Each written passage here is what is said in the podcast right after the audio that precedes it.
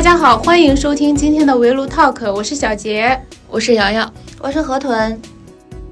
当代人的生活习惯和工作压力，导致现在很多人都有一种亚健康的生活状态。就是怎么养生也一直越来越受大家的关注。现在年轻人里面就还有一个野性养生的话题，虽然是野性养生，但是从这个背后我们就可以看出很多年轻人也是非常关注自己的健康状况。所以我们今天就特别邀请到了生活健康类节目的编辑河豚老师来跟我们一起分享一下正确养生的方式。欢迎围炉 Talk 的朋友们，大家好，我是河豚。刚才我们。说到了那个野性养生，就大家觉得哪些方式属于野性养生呢？野性养生嘛，就是有网友说一边作死一边自救的养生方式。其实之前好像还有一个词叫朋克养生，就是一提到朋克，好像就是一提到野性啊。Punk music 就是外国来的一个词嘛。朋克精神就是破坏，然后再重建。但是野性养生好像更中国式、本土化一点，我觉得更贴近今天中国人的年轻人的这种养生方式。还有就是，比如说我买汉堡，为了人家说多吃绿绿色食品对身体比较好嘛，我就多加两片生菜。嗯，还有保温杯里泡枸杞，这也是。现在很多人都会干的事儿，一边喝着养生茶，然后一边喝着咖啡。其实这种这种咖啡因的成分就是加倍的摄入，对身体并不好。而且我还想到了一个我之前干过的一件事儿，在万圣节的时候约了朋友去蹦迪，然后明明穿的就是非常的嗯火辣，但是呢那个。为了不露腿，我在里面穿了那个肉色的打底袜，看上去像是露腿，其实并没有露，就是对我最大的安慰。我觉得至少我的腿还是暖和的。对，有时候白天就是穿穿短裙，然后露着腿，然后晚上的时候觉得自己的体内受了寒气，象征性的拿那个生姜、花椒泡一下脚。对，还有艾草泡脚。我也真的买过这个东西，就是到了冬天的时候，我也会经常的。泡脚就觉得自己健康了，对，对对有那种专门的养生包，对对对，有那种泡脚丸，感觉前一阵子某音上经常在推这个东西。泡脚丸是好，不知道好不好用，我还没有。对我也没有试过，我只试过传统的那种艾草的泡脚。对，嗯，然后我觉。自我感觉很有用，就是我之前为了泡脚，我还买了一个就是非常大的那个桶，底底下有那个滚轮儿，把脚伸进去，还就是还可以啊，对，按摩滚一下，就觉得自己泡一泡这里一流程泡下来之后，就是身体里也不寒了，睡眠质量也好了，就不知道是不是心理作用。泡脚确实是会提高这个睡眠质量的，就是大家有嗯睡觉不是那么安稳啊，多梦啊，其实是可以睡前泡一泡脚。就是其实我们在这个野性养生的过程中，还是有一些合理的成分在的。对，其实干着合理的事儿，然后就是来说服自己再去做一些不合理的事儿，达到了一个微妙的平衡。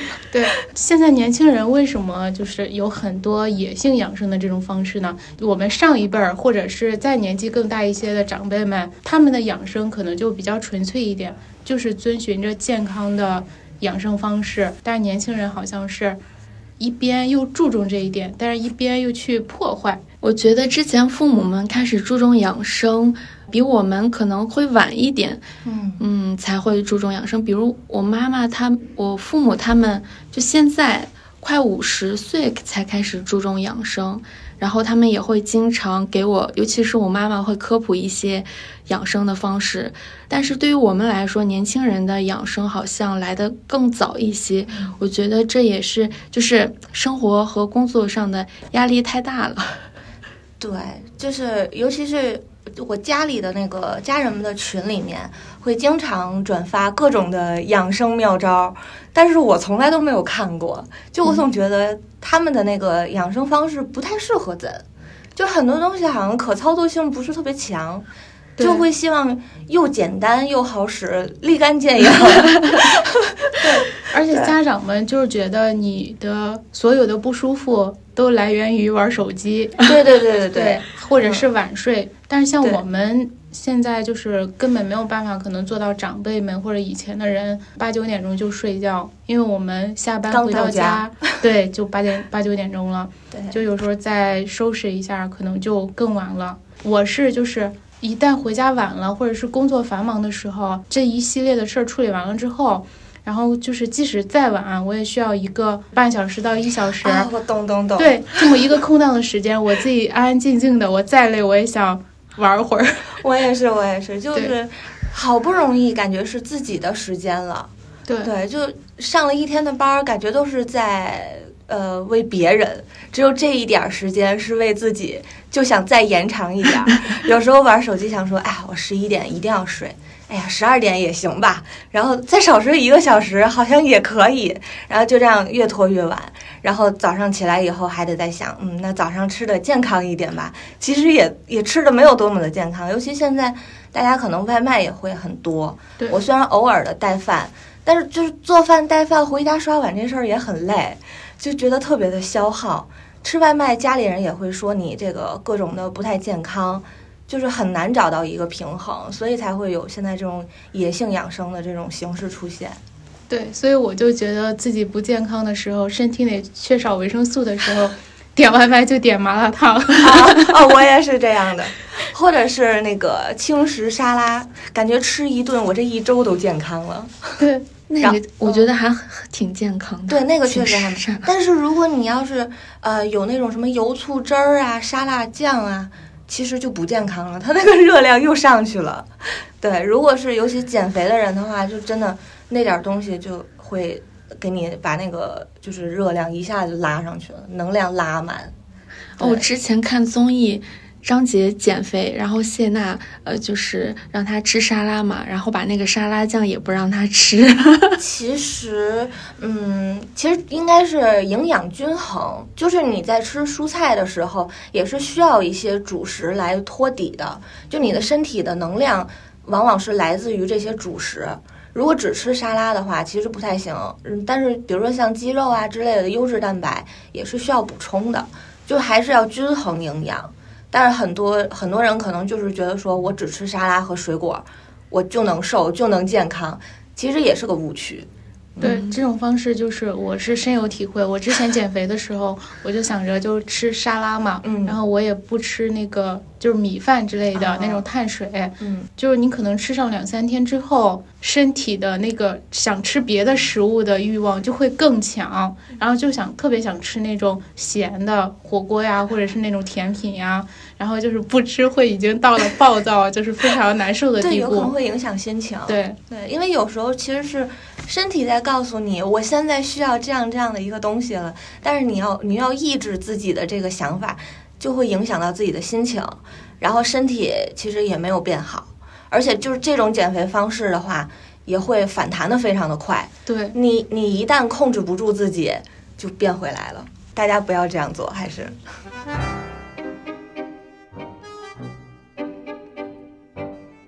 刚才我们提到，现在年轻人养生的那个意识好像越来越强，就是加入养生大军的这个年纪也越来越小。大家是从什么时候开始养生的呀？呃，我的话大概就是二十五岁以后吧。主要是我，我其实最大的养生就是。嗯，要保护好我的膝盖和腿，我我最强烈的意识就是这个，因为我妈就总会念叨说，就是，呃，你要是现在不注意保暖的话，老了以后你就会腰酸腿疼，对，所以我一般就是冬天时候我连脚踝也不敢露，就是一定是那种毛毛的靴子啊，然后那个里面也会穿厚厚的打底袜，然后即使是夏天在家开空调，我还会穿一双。过膝的袜子 就是为了保护膝盖，就看在家看起来就很奇怪的一个人。我是工作以后，然后我记得上学的时候，感觉还经常熬夜，然后能很快的恢复第二天。现在就是如果通宵什么的，就一点都受不了。然后养生上感觉自己比较注重，就是尽量。不熬夜，但是就是做不到，就是各种虽然安排上那种养生，嗯，安神茶啊，或者泡脚，拿药水泡脚什么的，就是为了让自己早睡，但是还是很难。哎，那我想问大家，你们就是觉得什么样的情况算一个熬夜？因为我发现，就是各年龄层对于熬夜的这个判断标准也不一样。像父母那一辈儿，觉得你十一点之前睡才是正常，但是我觉得十二点之前睡就可以。可能再年轻的人，他们甚至觉得一两点睡，我只要睡够了也可以。就是可能就是各年龄层对这个判断也也不一样。是，嗯我觉得就是比如说，呃，让我。工作加班可能到了十一点十二点，我就觉得很累了。对我来说，对对我来说就是熬夜。嗯，但是如果我是在一个，比如说像现在周五的时候，然后那个时间就是非常放松嘛，明天又不用上班。嗯，然后你周六的时候又会担心明天已经 今天了，就只有一天了。就那个时候，就周五晚上我会晚睡一些，但是那个是处于完全放松的情况下，我觉得即使到了。一点两点，就是我的身体和那个呃那个大脑是轻松的一个状态。我觉得这种也不算熬夜，对我来说是只要我累的情况下，然后可能过了十二点，我就觉得是不健康的一个熬夜了。对，因为累的话，你的睡眠质量就不会很高。你浅层次的睡眠，等你睡醒了，你依然会觉得很疲惫。你如果睡好的话，其实可能睡的时间短，但是醒来以后还是精神满满的。就大家可能都会有这种感觉，对，每天早上起来睡醒的状态都不一样。还有人说，就是因为每个人的体质不同嘛，有的人可能就是需要，嗯，正常人标准七八七到八个小时，有的人三到四个小时可能就恢复过来。对，不过这种是极少数的人了。对，那种还是比较少的。而且他这个体质就跟咱的那个气血相关，这 就说说到专业知识，也也不叫专业知识吧，就是大家如果气血比较充足的一种情况下。你的睡眠质量会好，还有就是跟你的肾也会相关。如果你肾不虚，对你的睡眠质量也会好很多。这样的话，就是相当于你的心神是比较能快速的回到它该在的位置的。如果你这个气血和你的呃肾气都不太足的话，它就嗯让你的睡眠经常是在一个浅层次的情况，你不太容易进入到。深层次的睡眠，你醒了以后就觉得我没有睡够，会觉得累，这也是一种情况。其实也是需要我们养生的地方吧。嗯嗯，对。就说到这儿，我还有一个问题，就是刚才说到什么时候开始养生嘛？我大概也是二十五岁之后，但是我养生的契机是因为我发现我胖了很多。就是之前的时候，因为我们。之前经常加班，然后那个就是晚上会吃宵夜啊，点外卖之类，你会突然间发现你胖了十几斤，就是很明显的胖。那会儿呢，就去了解各种养生知识，然后对照了一下，自我安慰的发现自己可能不是胖了，是因为身体里面有什么寒气、湿气。嗯嗯，不是有人说你身体里有这些湿气，所以导致了这种。虚胖，对。湿胖、脾虚其实是。对，然后然后我就开始去了解怎么祛湿嘛，就包括泡脚，还有喝那个呃赤小豆薏薏米茶，对红豆薏米茶，对，嗯，然后就慢慢的，但是后来发现不是虚胖，是真的胖。就其实是代谢的慢了，就是如果你还是一直，比如说吃宵夜，你晚上就可能年轻的时候代谢率会很快。然后上了一些年纪啊，然后你的代谢率慢慢的变慢，我们的运动量又达不到的话，你你这些东西它就真的是很难代谢出去，它也不完不完全是那个虚胖了，就就它会变成了实胖，对，可能原本就是虚胖，但是代谢率低加上不运动，它就会它就会变化，会让你的身体就是彻底的不不再是原来的一个状态了。对，就是年龄大了造不起了身体，造不起，造不起。对，就是确实是需要养生的。就是因为我觉得体内有湿气，然后就是我还去，就是经常看广告嘛。那会儿的时候，就是那种足部贴到脚底下的那种养生贴。说是可以提高你的代谢，排出湿气，然后那个就会变瘦啊，皮肤也变好啊，反正各种宣传那种。然后我就买了一些那个，然后贴了之后，确实发现那个东西湿了。但是后来我咨询了一个医生嘛，然后就问他这种方式靠不靠谱，然后那个医生反正 人家也没明确的告诉你不太行，意思就是说它的作用其实是很有比较微小，对对对对对，它其实足贴有一定的用处，但是它可能对于这种湿胖不是那么的好使，对。因为它其实中中药上有很多的，比如说什么茯苓啊、葛根啊、黄芪啊，都可以这个健脾祛湿，可以在我们就是日常的这个呃饮食上进行的一些改善。但是最关键的还是说，你就是要养好一个自己的良好的生活习惯。作息规律，然后这个吃的东西也不要太的高油、高盐、高糖，因为这种东西真的很难代谢。再加上我们现在天天都是在坐着，没有什么运动量，它就更加的难代谢出去。对，就你你可能，尤其这种嗯养生类的东西，你得吃到一定量才能有效果。你就想你要吃多少的茯苓葛根才能把你的十斤肉代谢掉，这就很可怕。对，所以有时候就自己心态上也会特别急，就感觉啊买几包也好像也不管事儿，需要一个长期的。对，其实是一个生活状态的改变。中医的很多养生理论，它不是说你现在吃了我就能保证你瘦，没有这种立竿见影的效果，都是需要一个长期的一个过程。它它致力于改善的就是你的生活习惯问题。嗯，对，就是大家还听过什么比较？奇葩或者是分享的那种，不太听起来是比较管用的，但实际上其实是有误区的这种养生方式呢。我的比较少，我就是生活里就是熬夜，然后不断敷面膜，我也是 眼霜上眼霜，对对对，用最贵的面膜和眼霜熬最长的夜。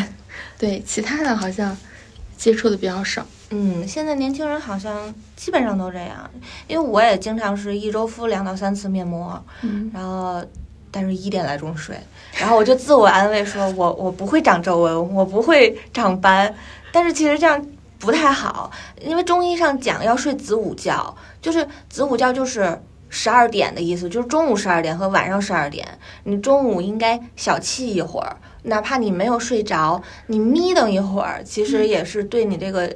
精力的一个恢复，然后你晚上十二点前睡，然后你的呃各个脏腑它该排毒的排毒，该休息的休息，是最好的。然后像我这种到了一点，什么面膜可能也救不回来了，神仙面膜也没有用。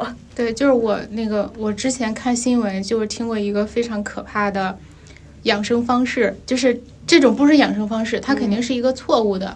就是有一个阿姨，她觉得就是自己长长皱纹啊，然后衰老嘛，然后她就听说一种方式，觉得水果里面有各种维生素啊，然后各种那个胶原蛋白啊之类的，她就把果汁打打到一起给自己输液，然后就是差点就是送命的这种，这就很可怕。这种在嗯，就稍微。有一些常识，也知道我们流的是血液，不能是这种东西。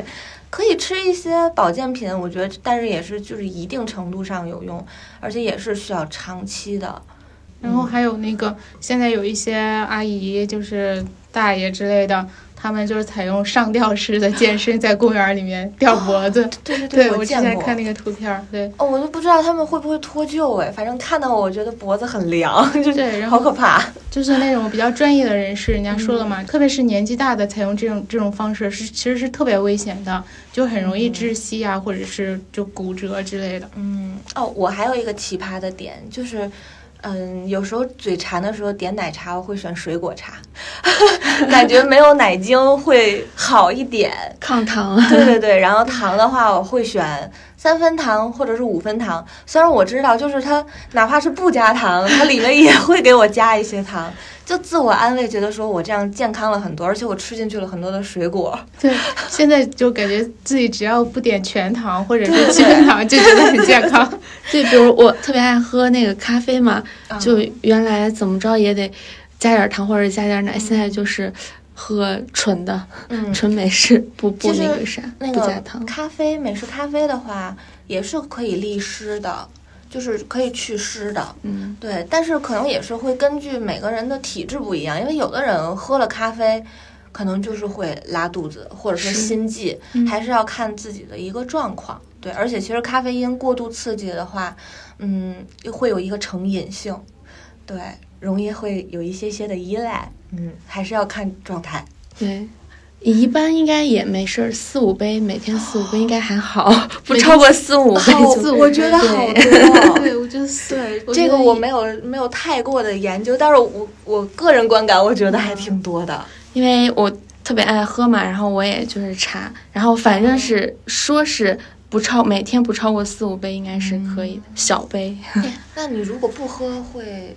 会怎样？没事儿，这一天也没事儿，精神状态也也和喝了以后差不多，是吗？就是我工作的时候、上班的时候会喝的多一点，然后周末可能就是早晨喝一点当早餐嘛，然后下午也不喝。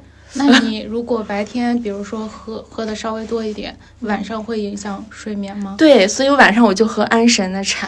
天呐，白天白天提神，晚天晚上安神，对。嗯，我虽然喝咖啡就是不会影响睡眠，但是我是喝完会心悸，所以我我不太喝咖啡，我会喝喝茶，嗯，就是红茶呀、白茶、绿茶呀，就这一类的，还有一些花茶，就是中式养生的感觉。对我我是喝咖啡会有一点拉肚子。啊，我也是，有一点，就是有的时候我会故意喝一点，多 喝一些。排排毒 可以可以拿它当一个排毒利器。对，就是牛奶加咖啡，就是肯定会拉肚子，可能是不耐受之类的。乳乳糖不耐，就酸酸奶没关系，就是纯奶有的品牌可能会。你你可以测评这家店到底用的是不是真的 牛奶。对，就喝那种不是那种纯的牛奶，就是比如说酸奶啊，或者是他加点奶精啊什么的，那个是没问题的啊。那我就知道这家店不行，懂吗？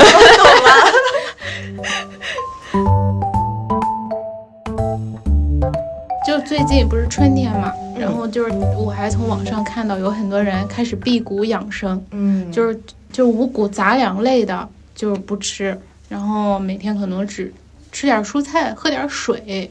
就是这种方式是是管用的吗？嗯，是不行。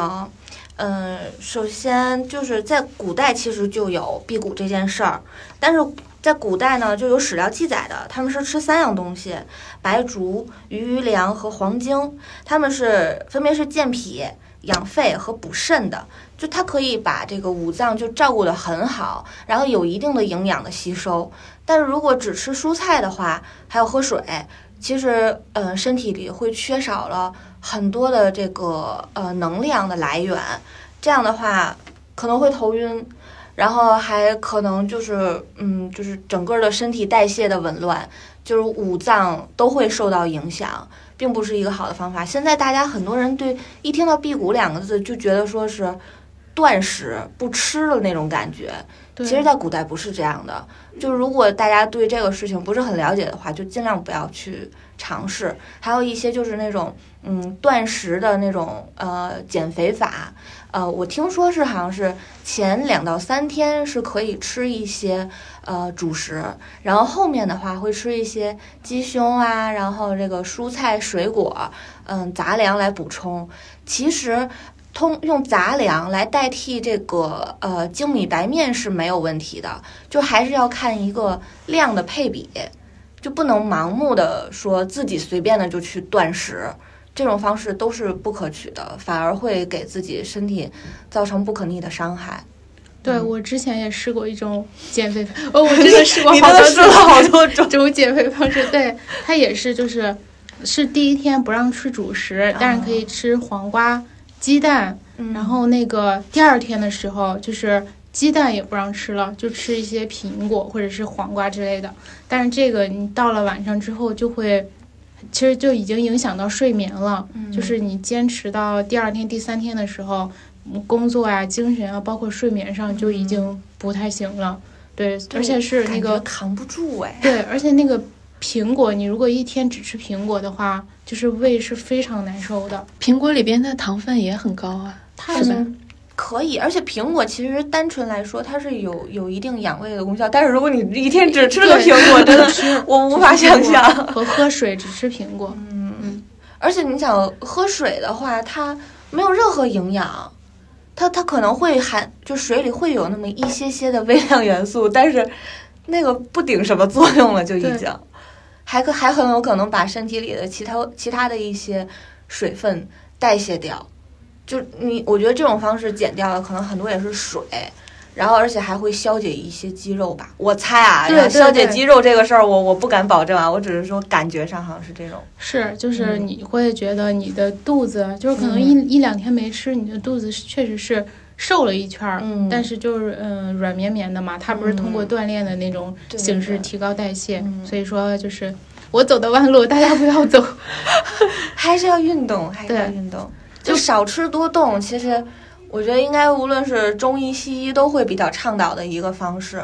对，就刚才说到喝水嘛，跟减肥息息相关的就是让你多喝水，提高代谢。嗯，就是我们经常也听说听到嘛，说每天八杯水，然后就会很健康。但是这个其实你如果一天喝过多的水，可能对身体来说也是一种负担。没错，就是这个还是根据个人的体质。其实一般人来说，八杯水是没有问题的。但是有一些人，比如说他有一些胃病，他喝水如果喝的比较多的话，他反而会胃酸啊，然后难受啊，这种这种程度会加重。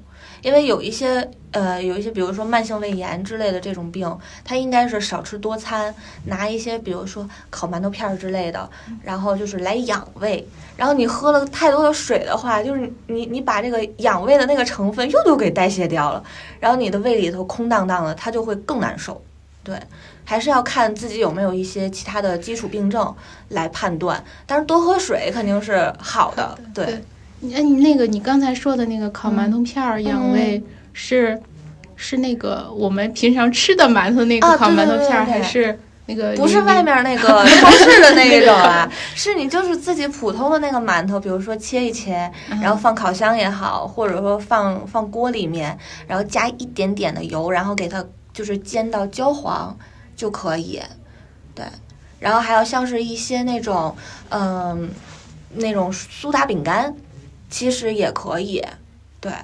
它它就是有一些养胃成分，就是某品牌那种猴头菇饼干，其实它不是也是号称养胃？它它的原理道理是一样的，对。只不过你可能觉得自己烤馒头片好麻烦啊，然后买一些这这一类的饼干也是可以的。对，那我生活中就是可能胃不是特别好，就是但是要还是要吸收一些五谷杂粮的养养分嘛。对，就是现在好像市面上包括超市里面都有那种。就是五谷杂粮粉，嗯那个我还是试吃过，我觉得还，我觉得还挺好吃的。对，把那个五谷杂粮粉，就是那个的话是它可以是能代替我们日常生活中需要的五谷杂粮嘛？我觉得那个好像更方便一点，它就有一个小包啊，你平常冲一包那种。其实早上拿它作为代餐可以，但是它可能就是在纤维素上就是有一定的破坏。嗯，最好还是。吃它完整的那个食物的形态，对，而且就是要注意，就是就是要按做熟了之后的食物来计算它的那个重量。比如说，你这个一碗杂粮粥比一碗米饭的热量要低，在咱的认知当中是这样的，就是因为它那个纤维素其实它是会膨胀起来的，但是就是在同样的体积下，就是嗯，它确实热量也低于它。就是你一定要在，比如说你用同样的一个碗来计算，你不能说就是在煮之前，哎，它是这样的，然后因为米它烹的也很快，对对，就你要按做熟了之后大概的一个量来吃，其实是可以做到一个营养均衡的。嗯，你也可以就是杂粮和这个呃普通的精米白面来配比的来来蒸米饭啊，来那个当主食来吃，也是很健康的。对，因为它那个米的外面，就咱现在吃的精米，它外面的那个骨壳啊之类的，就一层一层的都已经被那个筛选出去了，就咱缺少了很多的这种纤维素，然后粗粮当中就保持了很多这种东西，而且也会让你有一定的饱腹感。然后你如果说我一般吃米饭吃一碗。然后你你现在觉得我吃两碗那个 杂粮才行，那你还是会胖的。如果你还是吃一碗的话，其实是可以有一定的这种嗯减肥的效果的。对，让你让你就是骗一骗肚子嘛，其实就是对骗一骗它。终于 get 了一个健康有用的 有用的减肥方法，有用的点。对，还是要多吃五谷。对，就我们的能量，身体的能量来源还是基于这些东西的。对，我就是觉得，就是因为我本身是山东人嘛，我们那边就是以面食然后为主，就有时候你多吃一点，就是面食、馒头啊、面条之类的，我觉得整个人好像心情上也会好一点。对，因为它可以升糖，就是米啊、面啊这一类的也是，它是可以嗯比较快速升糖的。所以你看好多那种就是嗯稍微严重一些的三高人群，他们有时候也不是特别的敢。吃太多的米面，也是觉得说，哦，这一顿吃完了，再一量，我的血糖飙升，可能就是因为它的主食吃的多了。对，还是要根据自己的体质问题去注意一下。对，如果减肥的话，就是很多人也会减少面食的摄入量。对对对，可以减少，就可以用粗粮代替，还有像是啊土豆啊、红薯啊、山药啊，这些都可以代替。嗯。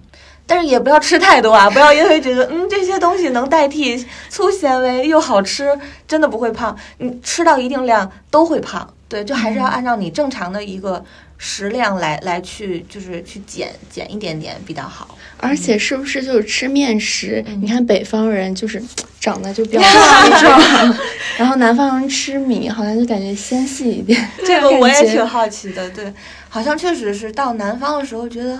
胖人比较少，而且就是啤酒肚他们也会很少。对，嗯，但是我总觉得是不是因为他们那边热，然后出来的会比较多，代谢也会快一些。就我感觉啊，我这个不是很很懂。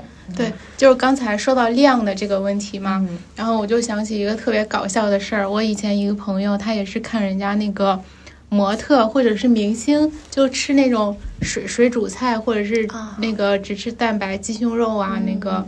呃，鸡蛋的蛋白啊那种，然后他也学着人家那么吃，但是人家其实明星们吃的只有两根菜或者是一个蛋白，但是一一大盘儿有好多菜，好多那个什么，就是我，然后我们就说他嘛，你你这个你这个量上已经压倒性人家了，你这个即使是他没有很多的脂肪，你这你这一堆鸡蛋吃进去，对。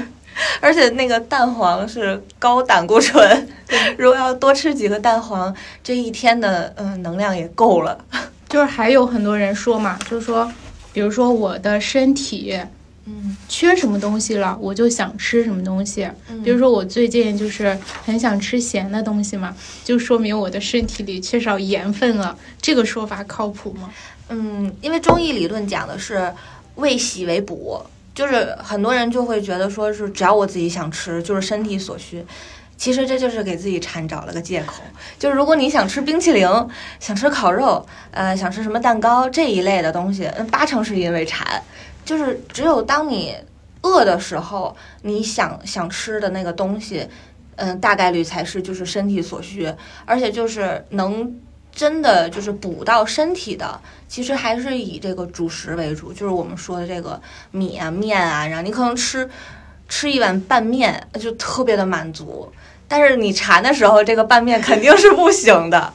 对，因为就是馒头、米饭这一类粮食，就像我刚才说，它因为它是升糖的嘛，所以它会让这个身体快快速的恢复一些能量。嗯，这个其实，在中医理论才是补的。然后我们那个啊，那个烧烤啊，什么那些的，不是真的所需。而且它的那个就是烟熏啊，然后还有它的那个油啊，还有它的那个脂肪含量啊。其实你吃完了以后，可能还会有点恶心。就是我不知道你们，我经常是，如果这顿吃的有点多，我要是再闻到那个其他那个餐厅飘来的香味儿，我闻到都会觉得有点恶心了。对，就是难受。其实你就是也是一种补的有点过了，我可能。对，就并不是就是馋，就是满足自己的口腹之欲，不是身体真的所需了。对，我觉得现在就是就是大家。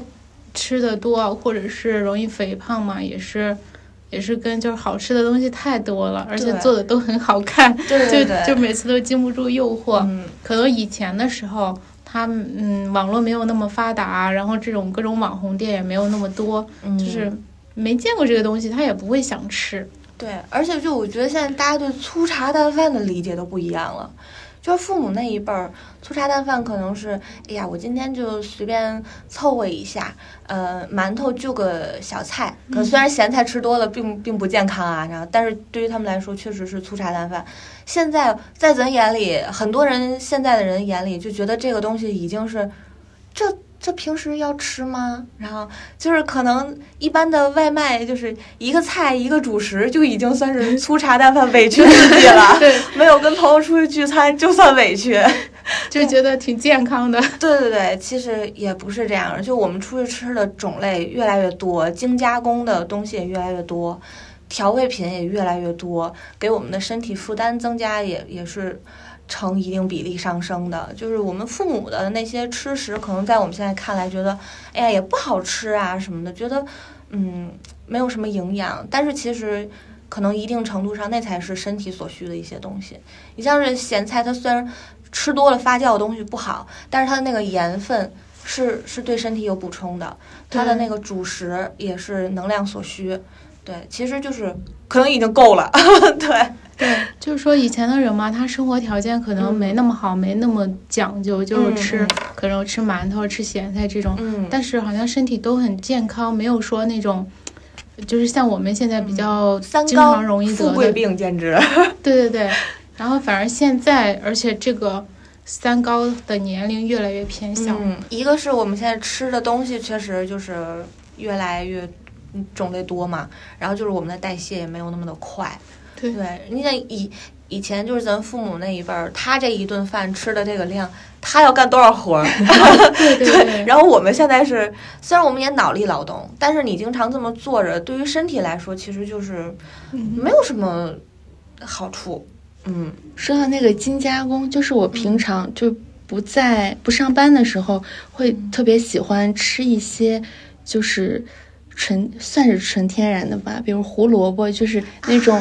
嗯，不炒的，不放盐的，或者黄瓜，或者是那种菠菜，就是凉拌的，就是这样的，是不是会好一点？还挺好的，就你不要放太多盐就 OK。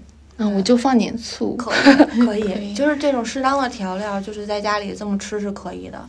而且我我之前自己在家里，呃，会买那个小的南瓜，然后把它的中间的籽挖了以后上锅蒸，然后那个蒸完了以后，嗯，倒一点牛奶，对，然后把那个嗯南瓜就是嗯南瓜那个肉和那个牛奶和在一起。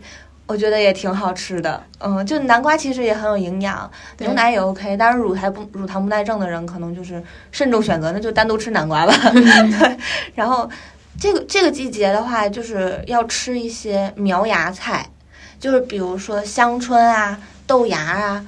这一类的，就是春天嘛，它是那个生发的季节，大家都是嗯，刚刚冒出那个尖尖儿的那个，它最嫩，也是最有营养的，也可以补充到我们现在身体所需的一些能量，就很适合我们现在。然后另一个就是呃，清明会喝明前茶，但是它那个是绿茶，就是如果胃寒、胃不好的人。还是不要喝，然后也最好不要空腹喝，因为那东西比较寒。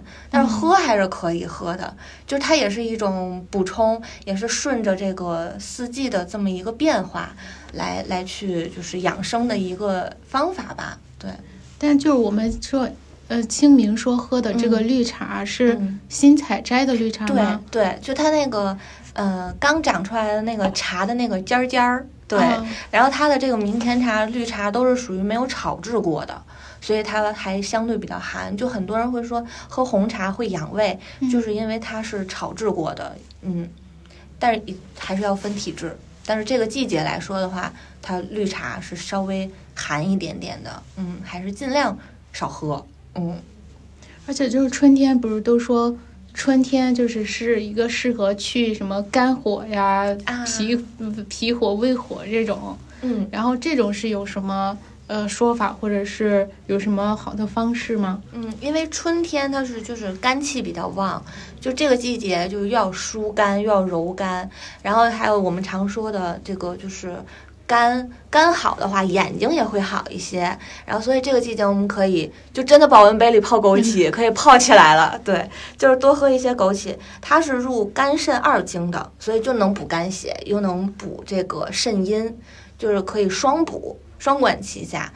嗯，然后这个量的话呢，可能就是你一天抓个就是七八粒，然后泡到就是差不多没有味道了，你就可以倒掉了。对，然后还有就是。菊花，菊花也是可以明目清肝火的。但是你如果没有肝火，你还是就是慎重的喝啊。然后，但是尤其那个菊花要选那个白菊，比如说那种杭白菊，它的那个凉性没有那么大，所以可以也可以配着这个菊花一起泡。嗯，然后像是呃这个季节，嗯，比如说你像你也有那种健脾的需求，想要去一去湿，然后可以泡黄芪。对，黄芪其实也是可以和枸杞一起泡，就这种东西，它们其实之间是可以互相搭配的。但是黄芪的问题在于，就是说你如果最近有一些上火，就不要泡，因为它可能会把你的这个火就是激得更旺了一些。对，如果你想去火，就可以配一些杭白菊；如果你是没有火，然后需要健脾利湿一些的话，你可以配黄芪。就不同的搭配，对，但是我觉得我的脾可能现在又要告诉我那个 我没有问题，你是纯胖，对，不要想着怎么借借我什么减肥了。嗯，也不是，有时候像是说我们嗯觉得那个没有什么力气，其实也是和我们的脾有一些关系的。对对，就是你就哎呀就好疲劳，对乏力，它也是因为你的脾的能力不太强。就会造成这种情况，也是可以健脾的。对，好像就是晚上可能睡觉的时候就比较容易做梦，就是没有深度睡眠那种，也跟肝和脾对都会有一些关系。嗯，就是说起来的话，这种原理就是非常的深奥，就是需要细讲。可以去听一听，推荐一下彤彤老师的中医养生妙招。对，彤彤老师打了一个广告。就还是要提示大家一下，如果就是有基础病症啊，或者说呃一些疾病在身的话，还是要去医院去就诊。嗯，各类的药物的加减呢，也应该在医生的指导下。就是咱今天的这个养生的内容，只是一个建议，还是要对，还是要看个人的体质。再去呃去使用的。好了，那今天的节目就到这儿了。然后大家有什么问题，可以在我们的节目下方留言。然后如果喜欢我们的节目的话，欢迎收听订阅。再见。